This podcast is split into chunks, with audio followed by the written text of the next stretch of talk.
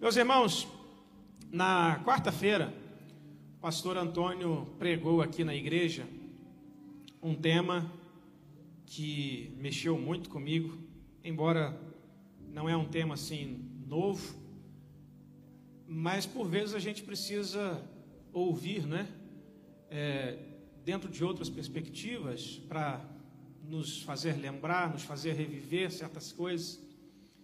E o pastor Antônio ele pregou aqui sobre o melhor pertence a Deus. Quem estava aqui na quarta-feira?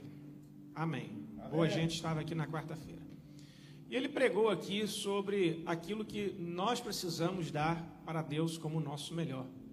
Nós não podemos nos contentar em dar algo de, de nós para Deus pela metade. Nós precisamos dar o nosso melhor. Tudo aquilo que nos vem à mão para fazer, precisamos fazer na perfeição, precisamos nos, nos doar naquilo a 100%. Temos que dar o melhor, porque o melhor pertence a Deus. E quando o pastor Antônio pregou sobre isso, eu, eu comecei a pensar se eu, Jordão, tenho feito mais que o suficiente para Deus. Porque, por vezes, eu, na minha correria, enquanto pastor, eu estou sempre cá na igreja.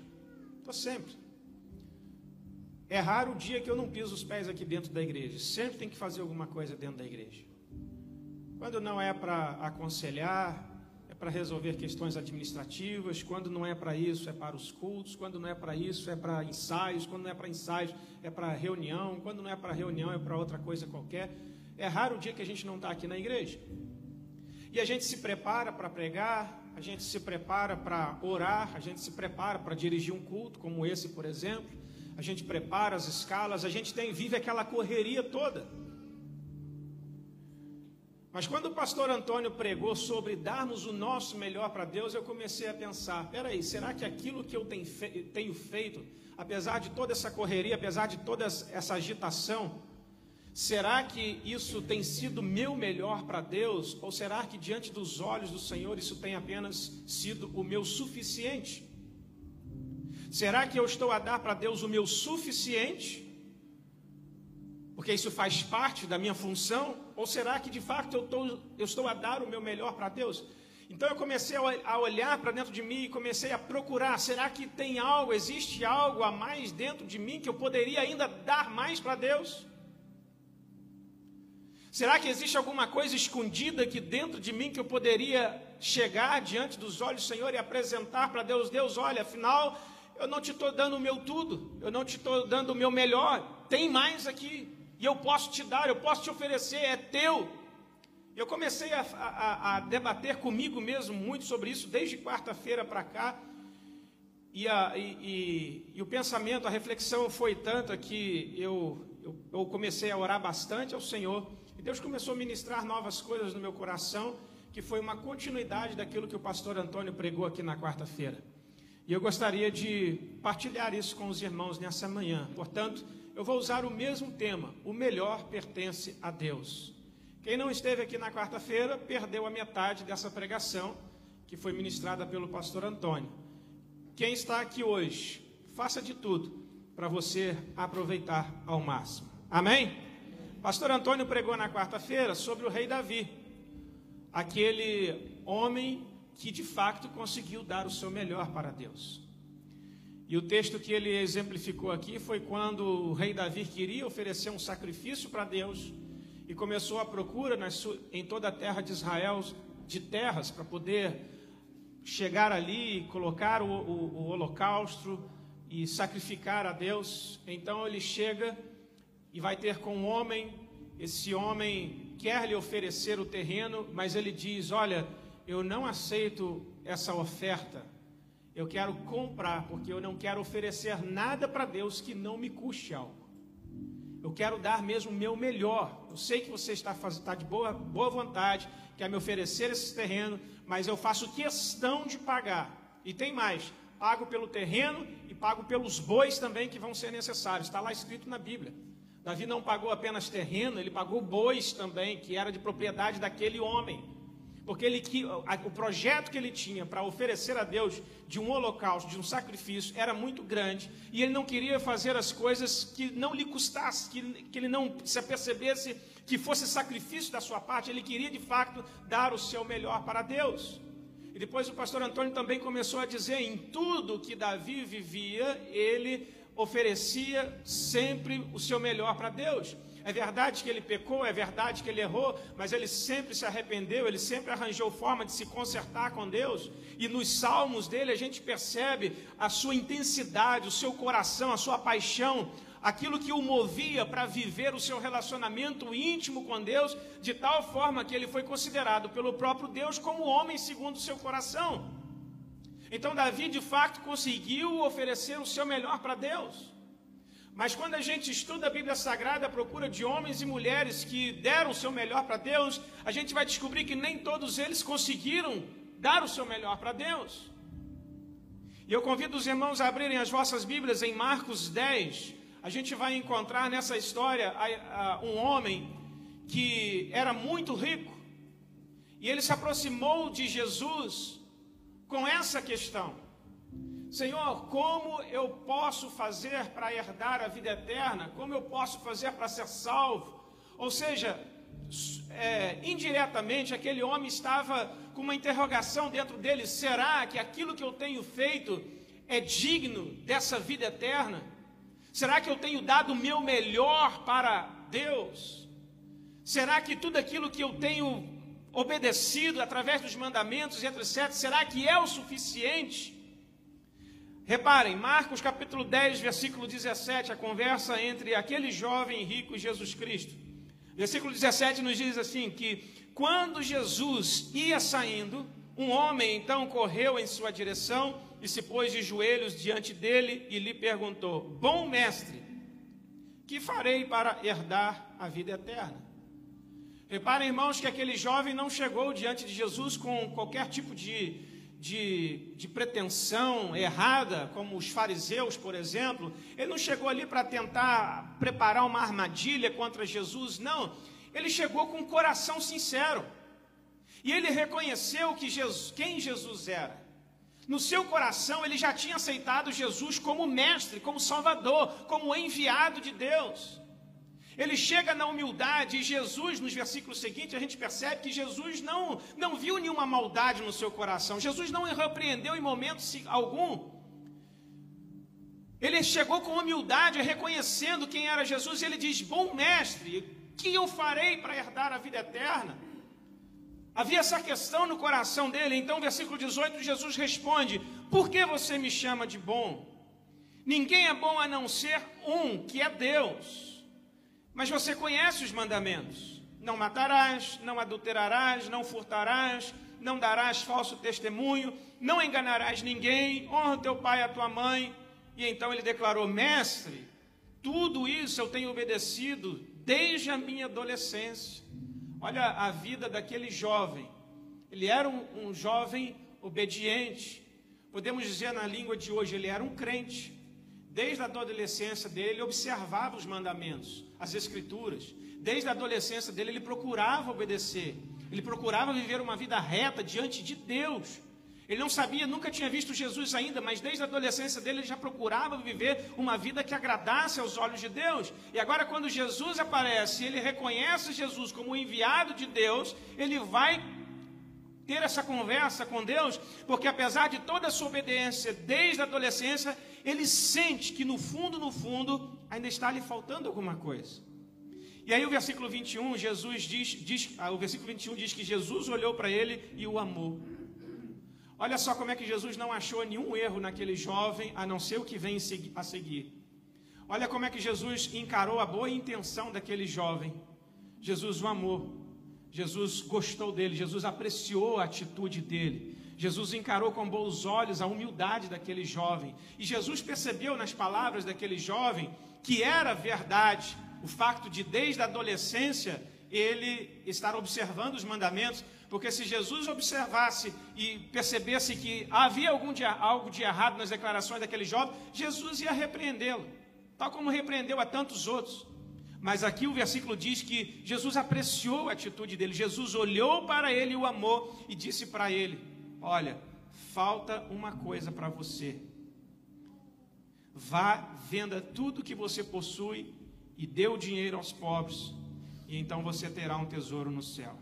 Depois, venha e siga-me. Jesus sabia que aquele jovem era um jovem rico por causa das suas vestimentas, por causa da sua postura, a maneira de falar, o vocabulário. Jesus sabia que havia ali uma presença de alguém diferente. E Jesus se apercebeu qual era o problema daquele jovem. Problema, deixa eu dizer uma coisa para os irmãos: o problema daquele jovem não era toda a sua riqueza. O problema daquele jovem não era todo o seu dinheiro. O problema daquele jovem era estar com o coração agarrado no seu dinheiro e na sua riqueza. Esse era o problema. O problema não eram os bens que ele tinha, as posses que ele tinha, não nada disso. Porque se fosse assim, Jesus repreendia todo mundo que tinha riqueza, a começar por aquelas mulheres que sustentavam o seu próprio ministério, como há poucos domingos eu próprio fiz referência no momento de oferta aqui na igreja. Jesus ia sairia repreendendo e, e, e tesourando to, toda a gente rica, toda a classe rica. Não. O problema daquele jovem não era o seu dinheiro, o problema daquele jovem não era a sua prosperidade, o problema dele não era a sua riqueza, o problema dele era ele fazer daquilo seu tesouro e estar com seu coração agarrado, demasiado agarrado àquilo. Tanto que quando Jesus declarou isso para ele, olha, desfaça de tudo isso. Versículo 22 diz que diante disso, aquele jovem ficou abatido e afastou-se triste, porque tinha muitas riquezas. O coração dele estava tão preso nos seus bens, nas suas posses, que ele não foi capaz de deixar e abrir mão daquilo para seguir Jesus. Ele começou a avaliar as coisas e a pensar: peraí, é muito, é muito dinheiro que eu tenho, é muita terra, é muita riqueza, é, é muito bem, não, não consigo me desfazer de tudo isso. Ali estava o problema daquele jovem.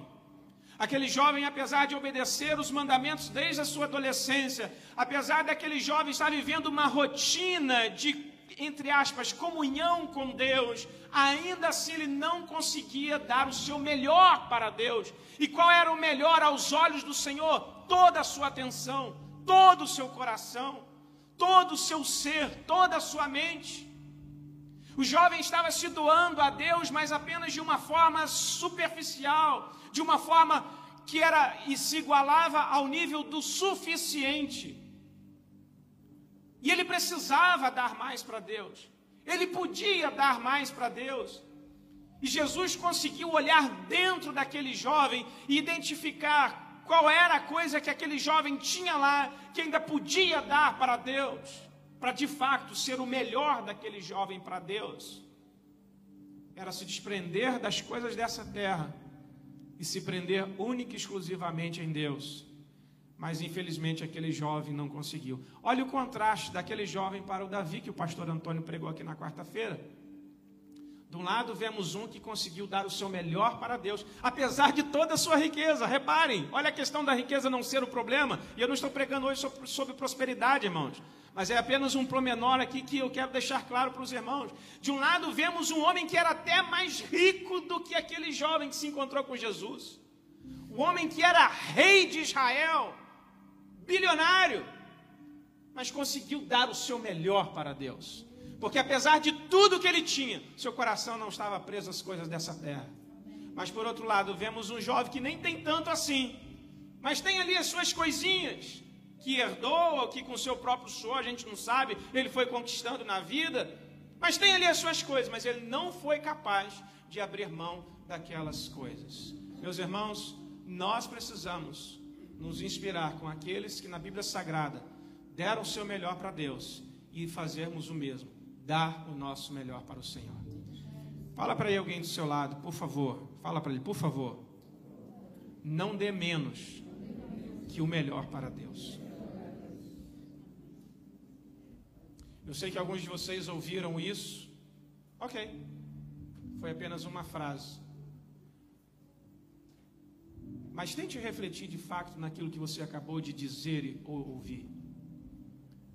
Não aceite dar menos que o melhor para Deus.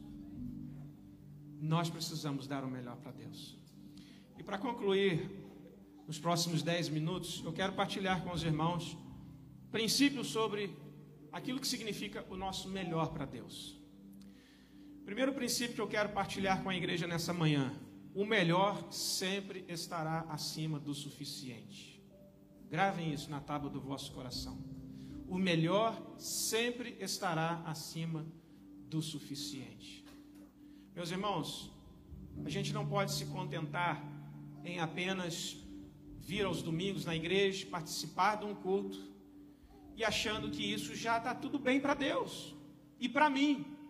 Ah, eu vou lá cultuar no domingo, já chega, tá bom.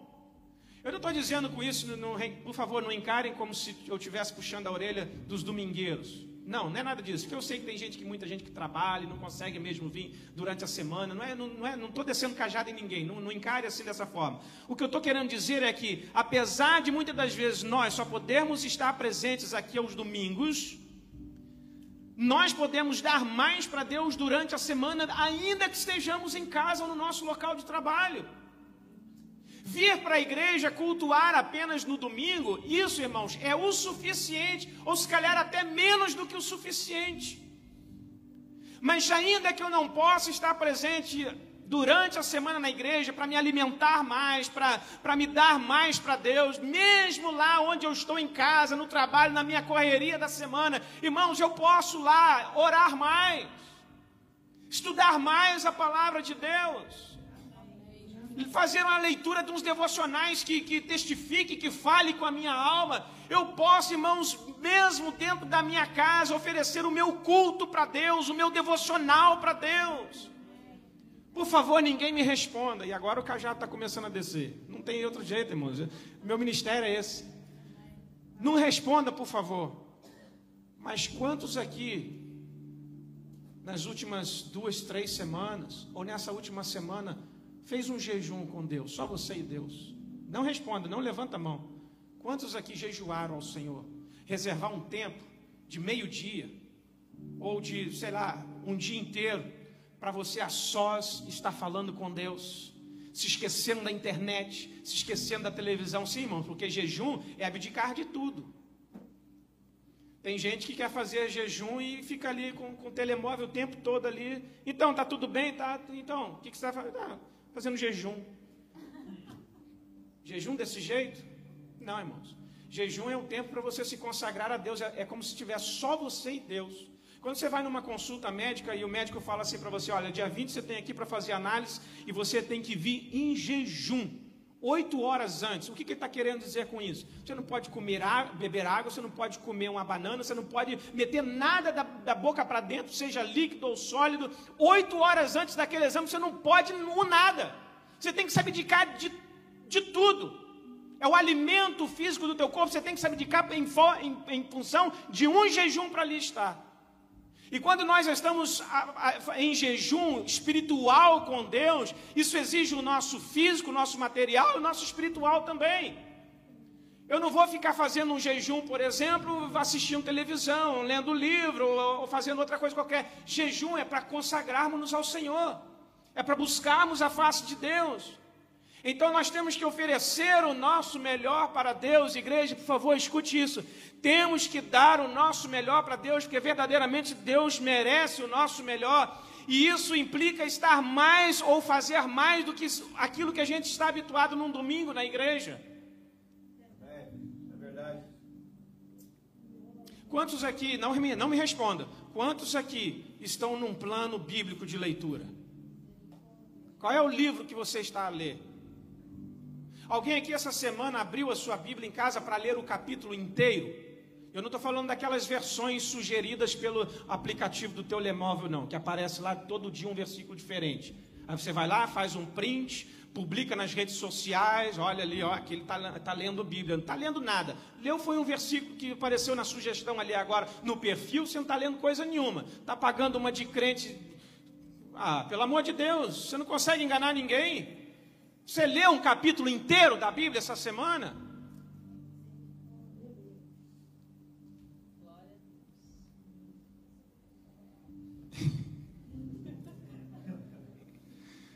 Vamos avançar, igreja.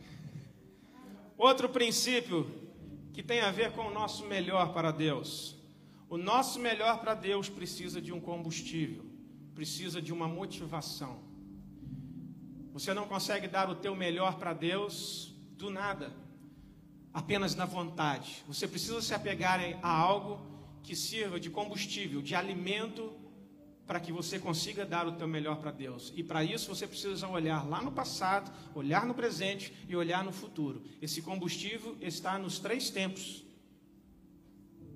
Você hoje, por exemplo, vive a vida que vive, ok. Você sente a presença de Deus de vez em quando, ok. Você chora diante de Deus de vez em quando, ok. Você exerce a tua escala de funções e cargos na igreja, ok. Mas você ainda pode dar mais para Deus. Quer a prova? Olha para o passado. Olha para o passado. Quem você já foi nas mãos de Deus? O que Deus já fez com você? Lembra daquelas vezes que ninguém podia interromper os teus momentos de oração? Lembra aqueles momentos em que você se levantava às três da manhã, deixava o marido, deixava a esposa na cama e ia para a sala ou ia para outro cômodo orar, você sozinho? Lembra daquelas vezes que as pessoas te ofereciam a melhor iguaria dessa terra e você respondia que não, porque você estava de jejum? E lembra como Deus te usava? Lembra quando as pessoas caíam no chão quando você orava? Lembra quando você impunha as mãos e as pessoas eram curadas na hora? Olha lá para o passado. Lembra de quando você pegava no microfone e começava a cantar, a igreja toda pegava fogo? Lembra de quando você pregava com mais alegria e com mais prazer? Olha lá para trás. Isso vai servir de combustível, de alimento para a tua vida, para você hoje dar o teu melhor para Deus. Ok, olhou para o passado, olha para o presente, quais são as necessidades de hoje? Olha a sua volta, olha a sua família, olha os seus parentes, olha os seus irmãos na igreja, olha a situação, o estado atual da tua igreja, o que é que o reino de Deus está precisando na atualidade. Então vamos fazer disso um combustível para nós darmos o nosso melhor para Deus e quem sabe na sua generosa graça ele venha nos usar. Vocês estão cá ou não? Olhe para o futuro. O que é que você deseja alcançar? Quem você deseja alcançar? Onde você pretende chegar? Qual é o teu sonho? Qual é a área que você quer que Deus te use? Quais são as terras por onde você quer que Deus te leve para fazer a sua obra? Aquela promessa que Ele te fez lá no passado, será que já se cumpriu? Se não, ela ainda vai se cumprir lá no futuro, mas para que ela se cumpra lá no futuro, você precisa se dar o seu melhor para Deus. Você precisa se colocar ali no eixo, na fenda, deixar que Deus passe e faça as coisas através de você. O nosso melhor para Deus precisa de um combustível. Outro princípio acerca do nosso melhor para Deus: o nosso melhor nunca será o melhor dos outros. Nunca. O nosso melhor nunca será o melhor dos outros. Às vezes você quer dar o melhor para Deus de acordo com o que os outros fazem. Às vezes você só, só aceita dar o teu melhor para Deus se for do jeito do ministério do outro, do jeito do cargo do outro, do jeito que o talento que o outro tem, do jeito que a, a, o outro está fazendo, irmãos. Esquece. Deus não te chamou para você copiar ninguém, Deus te chamou para você ser você. Deus deseja que o teu melhor venha de você e não de uma cópia do outro, porque o outro já está dando o melhor da, da maneira dele. Deus quer que você dê o seu melhor, é da tua maneira para ele. Sabem que quando eu, eu, eu comecei a igreja, os pastores aqui na igreja me consagraram ao pastorado em 2008. Ou melhor, 2007. 2007. E aos poucos eu fui, né, pastor auxiliar e fui, fui assumindo as coisas aos poucos e tal, até que a responsabilidade ficou toda nas nossas mãos. E eu comecei a ter um dilema muito sério comigo, porque eu começava, né, a querer fazer o melhor para o Deus, mas observando muito outros ministérios, outras igrejas, aquilo que eles estão alcançando de resultados, aquilo que eles estão a fazer, aquilo que Deus está abençoando no meio deles, quem sabe possa servir de inspiração para fazermos igual e aqui dar certo também. E no meu início ministerial eu tive muitas essas, essas questões assim, e aí eu, eu me perguntava, mas Deus, por que que, apesar de eu estar tentando fazer igual, eu, eu não, não, não consigo alcançar os mesmos resultados? Por quê? Eu vivia muito com essa coisa, por que, que Deus dá mais ao outro do que a nós? Por que, que as ferramentas que o outro tem é aquela que eu não tenho? Por que, que a outra igreja lá, outro ministério, aquilo cresce assim de uma hora para outra, e aqui a gente está aqui há 20 anos, aqui insistindo, insistindo, insistindo numa coisa na outra. E aí, é, um, pastor amigo, muito amigo nosso, pelo menos uma vez no mês a gente está junto, pastor Mário Rui da Rio Song de Portugal. Ele me, ele me disse, disse uma coisa que eu não, nunca mais me esqueci. Certa vez ele disse assim: Olha, faça as coisas com aquilo que Deus te deu. Não queira fazer as coisas quando as, quando as ferramentas chegarem. Faça as coisas com as ferramentas que você tem hoje.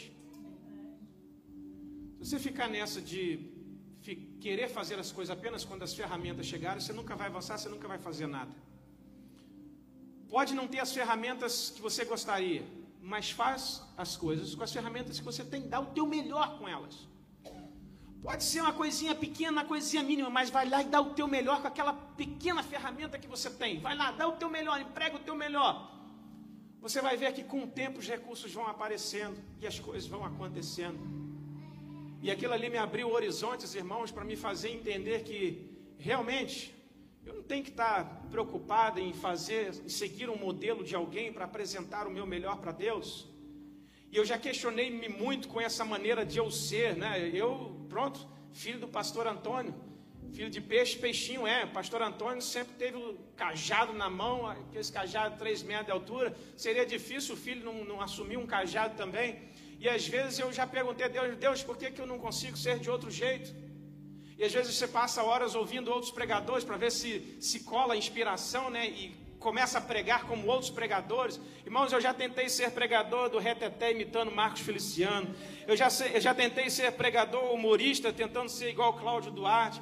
Eu já tentei ser um pregador teólogo tentando ser igual Silas Malafaia. Eu já tentei ser, irmão, um pregador do amor tentando imitar André Valadão e Leonardo, não sei das quantas irmãos, mas todas as vezes que eu vou tentar pregar assim, nesses estilos assim, tentando, por exemplo, impulsionar a igreja, igual esses, igual, por exemplo, qual, qual, é, qual é aquele pregador lá, ô Lucas, qual é o nome dele? André Fernandes, ah, ele sabe, né? Fanzaço. Aí o André Fernandes, por exemplo, que chega ali e enche estádios de uma hora para outra, porque por causa da maneira dele pregar, é o incendiário da nação, aquela maneira positiva de pregar para a igreja. Irmãos, eu tento ser, ser assim, eu me sinto um peixe fora d'água. Parece, irmãos, que eu tenho que elaborar uma pregação de outro mundo, sei lá. Parece que eu não estou no meu chão. Mas aí você me dá o microfone, me deixa eu sentir confortável para descer com o cajado em quem quer que seja. Meus irmãos, eu nem preciso preparar nada.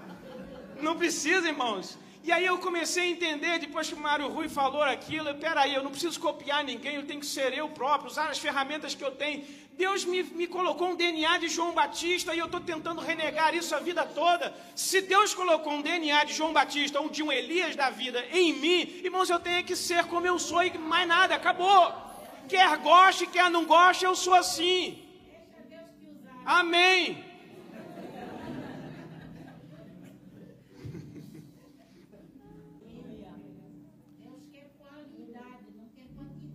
Prega. Aleluia.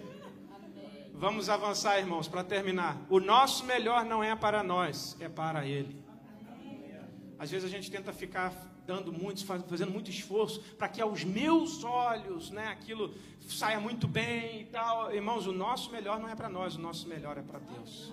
É para Ele. É, é, é o que está aqui, é o tema da mensagem. O melhor pertence a Deus. O melhor é para Ele, não é para nós. Portanto, tudo aquilo que nos vê à mão para fazer, vamos dar o nosso melhor, porque é para Ele. Se eu quero cultuar a Deus, irmãos, não vamos ficar aqui apenas de braços cruzados, ouvindo o que, que o ministro de louvor está fazendo lá na frente. Às vezes o, o ministro está tá de joelho, está com as mãos levantadas, está batendo mão e você está ali. Né? Não entra no ambiente, não entra no clima. Não é por causa do, do, do ministro, não é por causa do pregador, não é por causa do dirigente. É por Deus, irmãos. Nós viemos aqui afinal para fazer o quê? Para cultuar a Deus, para sentir a presença de Deus. Então vamos nos envolver, vamos aquilo que está acontecendo à volta, vamos nos deixar levar. Outro dia eu levei as minhas filhas na praia e elas, pai, ensina a boiar. Ok, deixa o teu corpo ir? Não. Não deixo. Deixa o teu corpo ir? Não deixo. Se não deixar o corpo ir, você nunca vai boiar. Tem que perder o medo e deixar o corpo ir. Assim você vai. E na casa de Deus é a mesma coisa, nós viemos aqui para cultuar a Deus, para sentir a presença de Deus. Então, irmãos, deixa o corpo ir, deixa a alma ir, deixa o espírito ir, deixa o espírito te levar, deixa de ficar, olha, pare de ficar aqui dentro se é, pensando naquilo que tem que fazer amanhã, segunda-feira. Pare de ficar aqui dentro pensando na briga que você teve antes de ontem. Pare de ficar aqui dentro planeando e pensando como acabar com aquela, aquela dívida do cartão de crédito. Pare de, olha, aqui dentro é para dar o teu melhor para Deus. Dê o teu melhor para Ele. E quando nós viemos aqui na casa do Senhor, irmãos, nós viemos aqui é para agradar a Deus e não sermos agradados, senão o melhor está sendo para nós. E tem muitos crentes hoje indo para as igrejas assim. Ah, se a coisa não rolar daquele jeito, ah, o culto hoje não foi legal. Olha, hoje Deus não falou comigo. Olha, hoje eu não senti nada. Olha, meu Deus do céu, que louvor hoje estava horrível, estava só dois músicos lá na igreja, faltou a banda toda, Deus do céu. Ei, culto não é para você, culto é para Deus. Então, que tal, ao invés de parar de ficar analisando e criticando, você se ingressar junto e fazer alguma coisa e dar da tua parte, o teu contributo, o teu melhor para Deus também na hora do culto? Feche os seus olhos, fale com Ele, se prostre, se renda, mesmo que não esteja te agradando nada. Então tem uma oração sincera como aquele jovem teve: Senhor, eu não estou gostando de nada aqui hoje. Mas eu te peço perdão, me humilhe, te peço, transforme meu coração, me ajude. Recebe o meu louvor e minha adoração, Senhor. Pronto, fale assim com Deus. O nosso melhor é para Deus. É e para finalizar, a recompensa do nosso melhor vem de Deus.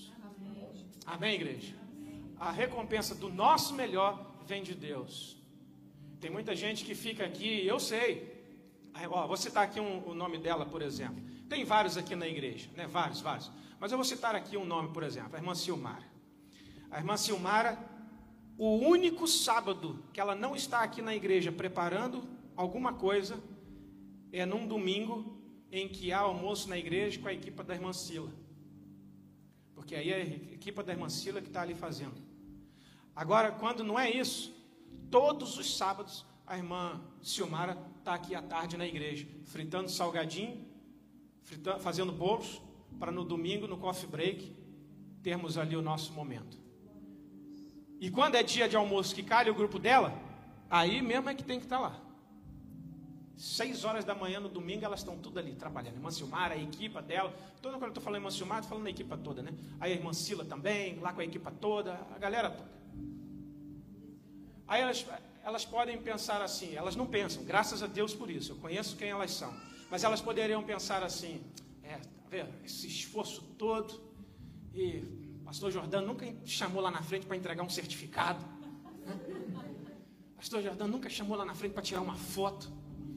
Pastor Jordão nunca, meu Deus do céu, olha, é, não, há, não há reconhecimento, não há, não, há, não, há, não há uma gratidão, não há um obrigado, não há nada disso.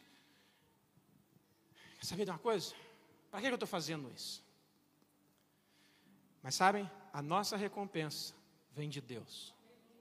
Talvez os líderes, talvez os homens possam não ser justos o suficiente. Embora aqui na igreja a gente tenta sempre, pelo menos um obrigado, né, irmã Silmar? Muito obrigado, Mancilmar. Obrigado, Mancila. Obrigado à equipe toda de voluntários da igreja. Pelo menos de vez em quando a gente. Mas sabe, a, a recompensa que vem, a genuína recompensa, vem das mãos de Deus. Deus, sim, é o verdadeiro pastor. Deus, sim, é o verdadeiro sumo pastor, sumo sacerdote. Aquele que de seus olhos nada escapa. E Ele tem a nossa recompensa nas mãos. E eu finalizo lendo o que está escrito em Colossenses 3, 23. Tudo o que fizerem, façam de todo o coração, como para o Senhor e não para os homens, sabendo que receberão do Senhor a recompensa da herança. É a Cristo o Senhor que vocês estão servindo. Amém? Você consegue colocar aí para nós, por favor? Faço questão de ler para os irmãos para a gente finalizar com toda a igreja. Eu sei que hoje a gente está, aliás, estamos dentro do tempo ainda. Colossenses 3, versículos 23 e 24. Olha lá, igreja. Tudo quanto fizerdes, fazei-o de coração como ao Senhor e não aos homens. Ou seja, tudo que você fizer, ah, é para Deus. Quer saber de uma coisa? É para Deus que eu estou fazendo. É para o reino dele, é para a igreja que ele constituiu nessa terra. É para o Senhor, é para é, porque ele é digno. Estou fazendo para o Senhor, sabendo que do Senhor recebereis como recompensa a herança, porque é a Cristo o Senhor que vocês estão a servir.